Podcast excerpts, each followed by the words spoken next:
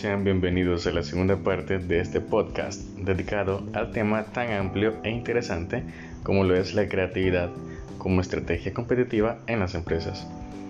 Pero, ¿qué te pareció la primera parte? ¿Tuviste intrigas? En esta sección nos adentraremos un poco más en este tema de la creatividad y su incidencia en las empresas. Pero primero, como un dato interesante, ¿sabías que el podcast se puede definir como un archivo multimedia, ya sea de audio o video, con el que podemos transmitir información a través de Internet por un grupo determinado de personas? Tienes dos formas diferentes de poder escuchar estos podcasts. Vía streaming, a través de cualquier reproductor que reproduzca streaming, o también puedes descargarlo y escucharlo donde y cuando tú quieras. Ahora bien, luego de darte el dato interesante del día, acompáñame en este bonito tema. La empresa en el entorno creativo. Teorías como la de Richard Florida, quien es un remarcado experto en geografía y crecimiento económico, ha contribuido a que la creatividad vinculada en el pasado, principalmente al ámbito artístico, haya comenzado a relacionarse directamente en el ámbito económico y empresarial. La creatividad es el elemento desencadenante del proceso de innovación en las empresas y el que en definitiva aporta el valor y permite a las empresas ser competitivas. En este sentido, la creatividad se ha convertido en un elemento clave dentro de las empresas por diversas razones. El conocimiento es clave para entender, mantener y ser competitivo y la creatividad añade el valor al conocimiento. Las empresas cada vez son valoradas más por su conocimiento que por los activos físicos que poseen. El conocimiento no consiste en información cruda, más bien si no se trata de la conexión no discontinua de información que da lugar a ideas y que se convierte en valor. Este proceso se da gracias a la utilización creativa del conocimiento, que convierte información dispersa en valor. Hoy en día se da un fenómeno particular. Existe una masa crítica de trabajadores con talento que cada vez tienen una mayor movilidad y que buscan continuamente trabajos creativos.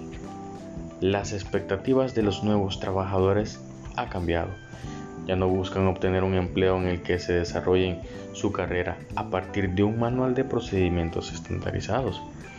Los nuevos talentos demandan empleos en los que se desarrolla su imaginación, su inspiración y sus ideas.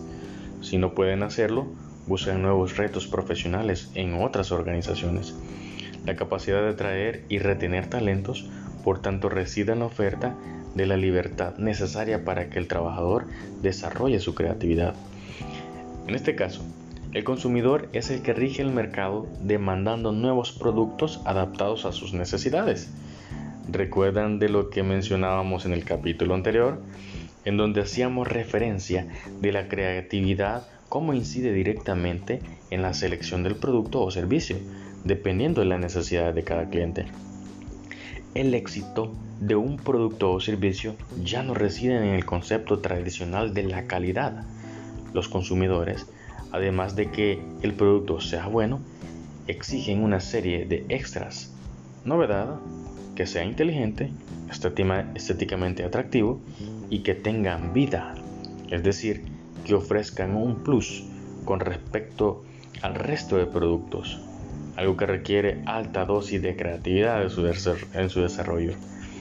Beneficios de la creatividad aplicada a la empresa. Como estamos viendo, la creatividad es un elemento que afecta a toda la organización, pasando por el centro de decisión y llegando a todas las áreas y departamentos de la empresa. La utilización de enfoques y técnicas creativas que permite alimentar y mejorar los procesos de innovación, que es el elemento diferencial de las empresas que se posicionan en la vanguardia del mercado. Los beneficios de la actividad creativa en la empresa se pueden calificar en cuatro grandes grupos. Desarrollo del negocio, relación con el cliente, nuevas oportunidades y la mejora en la competitividad. Entonces, las empresas, ¿cómo emplean este creativo eh, movimiento dentro de ellas mismas? Si te interesa saberlo, acompáñame en el siguiente capítulo. Allá nos vemos. Hasta luego.